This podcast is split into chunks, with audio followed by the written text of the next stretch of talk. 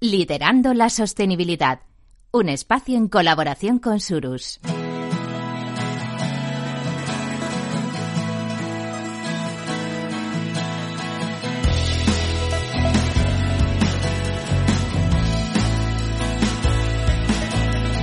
Capital, la Bolsa y la Vida, con Luis Vicente Muñoz. Y aquí empieza nuevamente nuestro tiempo dedicado a la sostenibilidad de las empresas. Gran tema del momento y con la inspiración de Surus vamos a hablar hoy del caso particular, la experiencia particular de Siemens Energy. Voy a saludar a nuestros invitados, hoy especialmente invitado precisamente porque esta compañía es nuestra nuestra invitada, Thais Zapatero, es su director financiero en Siemens Energy, en el área del sur de Europa. Thais, bienvenido, ¿cómo estás? Muy buenos días, muchísimas gracias por esta invitación y por eh, dejarme pasar este rato agradable con vosotros. Lo será, lo esperamos y compartiremos buena información. Jorge López es director de sostenibilidad de Surus. ¿Qué tal, Jorge? Buenos días. ¿Qué tal, Luis Vicente? Buenos días. Yo creo que todo el mundo sabe ya, ¿no?, qué son las estrategias de sostenibilidad. Sí, yo creo que se sabe, pero no está mal de vez en cuando refrescar un poco, un poco la información, ¿no? Para, para la gente que quizá esté más desconocida del, del, del tema. Las estrategias de sostenibilidad eh, en, las, en las empresas, en, en, ellas lo que hacen es identificar eh, distintos áreas, ¿no? Eh, e indicadores de cuál ha sido su desempeño a lo largo de un ejercicio, pues en temas de sostenibilidad, que como sabemos, pues fundamentalmente son aspectos eh, medioambientales, sociales, económicos y, y también de, también de gobernanza eh, corporativa. ¿no? En esta estrategia además identifican pues cuáles son los objetivos para el siguiente ejercicio y, cómo los van a llevar a cabo, ¿no? ¿Qué, qué proyectos o qué iniciativas van a, van a desarrollar las empresas. Veamos de dónde nace o cuál es el principio que inspira Siemens Energy a desarrollar la estrategia de sostenibilidad. ¿Cómo, cómo empezó esto? ¿Recuerdas, Thais? Bueno, pues como decía Jorge, la estrategia de sostenibilidad no es más ni nada menos que la hoja de ruta que tenemos las empresas para cumplir con nuestros objetivos. Y bueno, hay diversos motivos que nos llevan a trazar esa estrategia. Lo primero, porque es lo correcto. Las empresas somos las que debemos liderar la transición hacia un mundo más sostenible porque estamos en una posición privilegiada y todos debemos aportar nuestro, nuestro granito de arena. Lo segundo es porque eh, nos lo demandan los mercados y la, y la sociedad. Eh, por un lado vemos que los clientes, los fondos, los inversores cada vez demandan eh, más que las empresas estemos alineadas con los principios de sostenibilidad, que estemos implicados y es algo que se tiene muy en cuenta a la hora de tomar las decisiones de compra y de, y de inversión y también por la parte de los empleados y la sociedad. Eh, los empleados valoran enormemente trabajar en una empresa, por un lado, que tenga un propósito, pero que la empresa esté socialmente comprometida. Y lo hemos visto en diversos estudios. Ahora mismo el, el sueldo no es ya lo más relevante o lo que mueve o motiva a los empleados o a potenciales eh, candidatos a trabajar en las empresas sino son factores como la flexibilidad, pero también el, el, compromiso social o el propósito que tiene la empresa para la que trabajan o para la que quieren trabajar. Sí, eso se enuncia el, cuando decimos la misión de mi empresa. Sí. Ahí se anuncia, ¿no? Por supuesto. En, en, nuestro caso, en Siemens Energy, nosotros trabajamos en, en toda la cadena de, del sector energético y nuestro, nuestra misión es liderar precisamente la transición energética hacia un mundo eh, más sostenible, haciendo uso de nuestras tecnologías, eh, pero también eh, trabajando con nuestros partners, con nuestros socios, con la sociedad, con el objetivo, por un lado, de descarbonizar los sistemas energéticos, reducir las emisiones, sin olvidarnos también de los temas que son muy importantes justo a la sostenibilidad, que es la accesibilidad a la energía y la seguridad. Y, y, como te decía, nosotros en el sector en el que operamos eh, tenemos, por así decirlo, una doble obligación, porque la energía es esencial para, para la vida. Por un lado, todavía hay muchísimas personas que no tienen un acceso correcto o adecuado a la energía y la electricidad y, sin embargo, eh, la demanda para el año 2030 va a crecer más de un 25%. Y, por otro lado, tenemos el asunto de que en el 2021 se ha alcanzado el pico de emisiones relacionadas con la energía. Por lo tanto, nosotros operando en este sector tenemos un gran interés y una gran necesidad de transicionar a, hacia un modelo más sostenible. Eh, estas estrategias eh, marcan objetivos, suelen marcar objetivos, ¿no? Y tienen que ser medibles para que sean creíbles, ¿no? Cuando hablas de los stakeholders como eh, los clientes, los proveedores, los empleados confían más en una empresa que lo plantea y lo mide ¿Cómo lo hace Siemens Energy? ¿Cómo eh, traza esos objetivos y cómo los calibra? Correcto. Nosotros, como te decía, eh, hemos decidido eh, colocar la sostenibilidad en el centro de nuestra estrategia y para ello hemos creado lo que llamamos el Siemens Energy Sustainability Report, que no es otra cosa que la compilación de todos los KPIs que cumplimos en los diversos pilares eh, relacionados con la sostenibilidad en su sentido más amplio, no solo medio ambiente, sino también eh, temas sociales o de responsabilidad corporativa, pero también cuál es nuestra estrategia y hacia dónde queremos ir y cómo podemos nosotros contribuir hacia eh, un modelo más sostenible y una transición energética ordenada. Para eso nosotros destacamos que no es algo que podamos hacerlo solos desde Siemens Energy o desde las empresas, y eh, estamos abiertos a conversaciones honestas con partners, con gobiernos, con inversores, pero también con la sociedad, porque todos debemos aportar y comprometernos para, para hacerlo posible.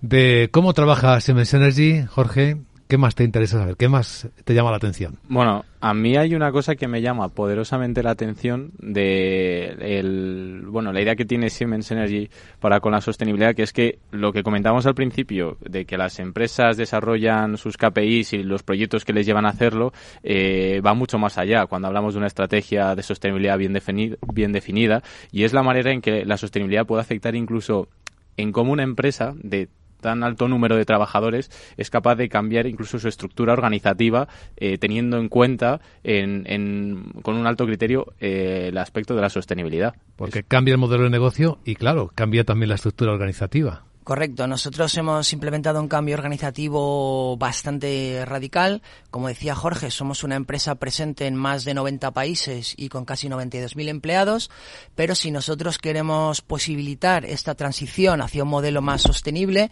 lo primero que tenemos que es crear esa cultura y llegar eh, a los empleados pero también comunicar de manera más clara cuáles son nuestros objetivos. Para eso hemos dado un cambio en nuestro modelo organizativo, hemos analizado unidades de negocio que no estaban alineadas con esta transición energética sostenible donde nosotros queremos eh, liderar o coliderar y hemos decidido desinvertir. Pero por otro lado también hemos cambiado nuestra organización interna para hacerlo más transparente. Nosotros ahora mismo trabajamos eh, por un lado en el área de generación con muy bajas o nulas emisiones, trabajamos en la parte de eh, transporte y almacenamiento y hemos hecho una clara apuesta en el área renovables porque sin una fuerte componente renovable no puede haber evidentemente una transición energética sostenible.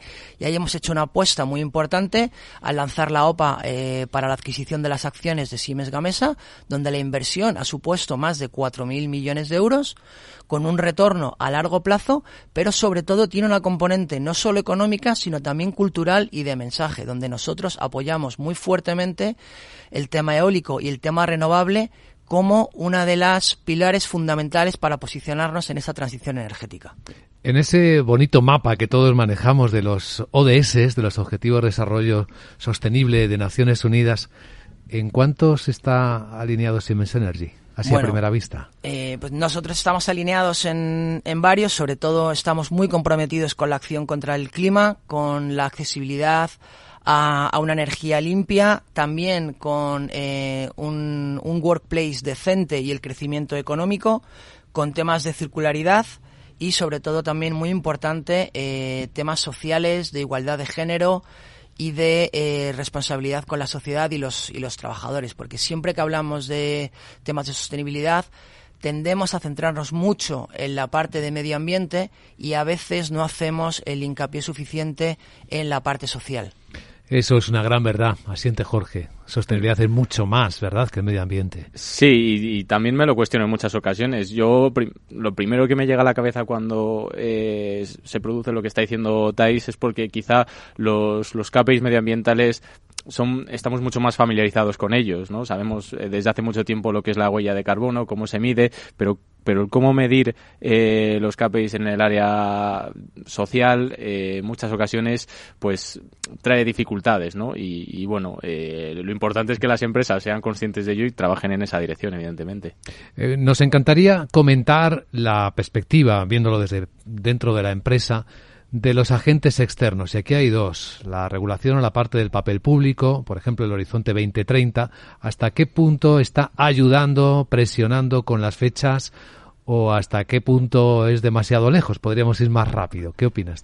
No, pues como, como citabas, es un componente muy importante y, a esos efectos a veces es muy importante o necesario que las empresas recibamos ese empujón y que sintamos también esa obligación para eh, ponerlos las pilas y, tomar acciones concretas. Y en ese sentido me gustaría destacar sobre todo el papel de la Unión Europea y eh, el tema de la taxonomía, que es un tema ahora mismo eh, muy en boga y muy, muy de actualidad que es el sistema de clasificación que tiene la Unión Europea para, de alguna manera, etiquetar eh, qué negocios y qué actividades se consideran verdes o económicamente sostenibles. Y eh, bueno, eh, las empresas cada vez más tenemos obligación de reportar nuestros KPIs, no solo, como decíamos, relacionados con el medio ambiente, no solo financieros, sino también en materia social y de gobierno corporativo, y que tienen que estar alineados con los objetivos 2030 y, sobre todo, eh, ser más transparentes sobre qué hacemos en las empresas. Eh, evidentemente eh, es muy necesario porque esto nos permite tener un lenguaje común, establece los criterios y las clasificaciones para eh, determinar eh, qué acciones y qué actividades, como decíamos, son consideradas verdes o sostenibles y tener estas, estas etiquetas. Y eh, por otro lado, también van a facilitar a los inversores y a la sociedad el saber dónde depositan su confianza, dónde depositan su dinero, en qué proyectos quieren invertir y eh, a qué se destinan esos fondos. Evidentemente, si tú no cumples o no lo haces bien, no te van a impedir operar, pero vas a dejar de tener ventajas competitivas y tu posición se va a ver muy mermada. Hmm. Esto viene muy bien, esta, este comentario, esta reflexión viene muy bien y claro, siendo director financiero, la información que manejas es de primera calidad, para preguntarnos si la sostenibilidad en las compañías tiene facilidad de financiación aunque esté ahí en el horizonte 2030, aunque se incluya entre las megatendencias, pues el mercado empieza ahora a subir la cuesta arriba de las subidas de tipos de interés. ¿Ha notado como director financiero algún cambio en las facilidades de financiación para este tipo de inversiones en mm. sostenibilidad? De momento lo que sí que estamos viendo es que es un criterio que se toma muy en cuenta a la hora de dónde quieren invertir, como digo, los, los fondos y los, y los inversores. Eh, ahora mismo, sobre todo en, en, este escenario en el que nos encontramos con una subida de tipos en el, en el horizonte, y se quiere ser mucho más selectivo, evidentemente es más difícil captar financiación para unos proyectos que para otros. Y muchas veces estos criterios no puramente económicos van a ser un factor de decisión muy importante de cómo captar eh, financiación, cómo eh, captar fondos públicos, cómo captar fondos privados y sobre todo para temas de permisos y viabilidad de proyectos. Hmm. Por, supuesto que, que, tiene una importancia. Sí, esa, esa parte, además de la regulación, eh, europea que venga, ¿no? los requerimientos regulatorios que vengan eh, son los que ya tenemos en el presente y que en algunos casos estamos escuchando muchas empresas quejarse de que empiezan a ser, que son realmente obstáculos para desarrollar proyectos sostenibles. Las licencias, los permisos y otro tipo de variedades, ¿es cierto? Sí, pero yo, creo que de todas maneras este es un poco un, un peaje que tenemos que, que pagar y si queremos ser coherentes y consecuentes tenemos que saber que la transición hacia un modelo más sostenible va a, requerir de alguna manera de un esfuerzo o de mayor impacto económico en el corto plazo para tener un rédito y un rendimiento a futuro. Con lo cual, eh, por eso es lo que nosotros decíamos, no es algo que podamos hacerlo solos y únicamente desde las empresas, para eso se necesita la colaboración con los gobiernos, con los agentes y también con la sociedad para que todos entendamos que esto va a tener un coste a corto plazo para poder tener ese beneficio a futuro. Un ejemplo, ¿cómo colaboráis Surus? que sois una compañía que estáis en medio de estos desafíos de sostenibilidad, ¿cómo podéis eh, trabajar, colaborar con una compañía energética?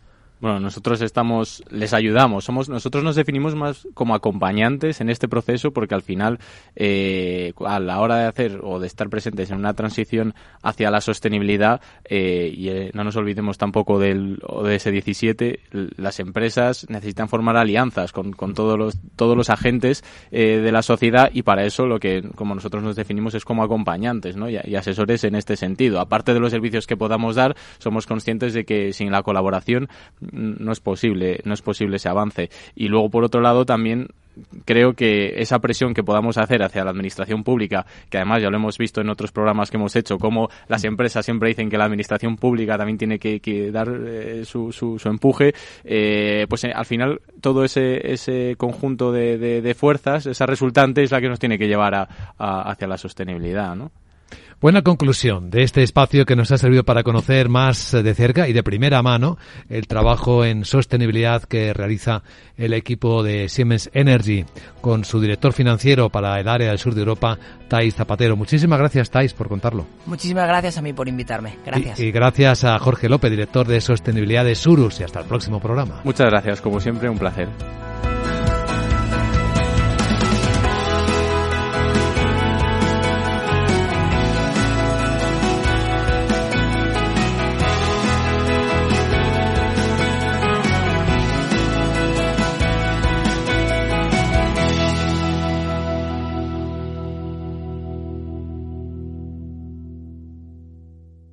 Surus, especialistas en sostenibilidad. Acompañamos a quienes nos rodean en la transición de los modelos de negocio lineales a modelos más circulares y con compromiso.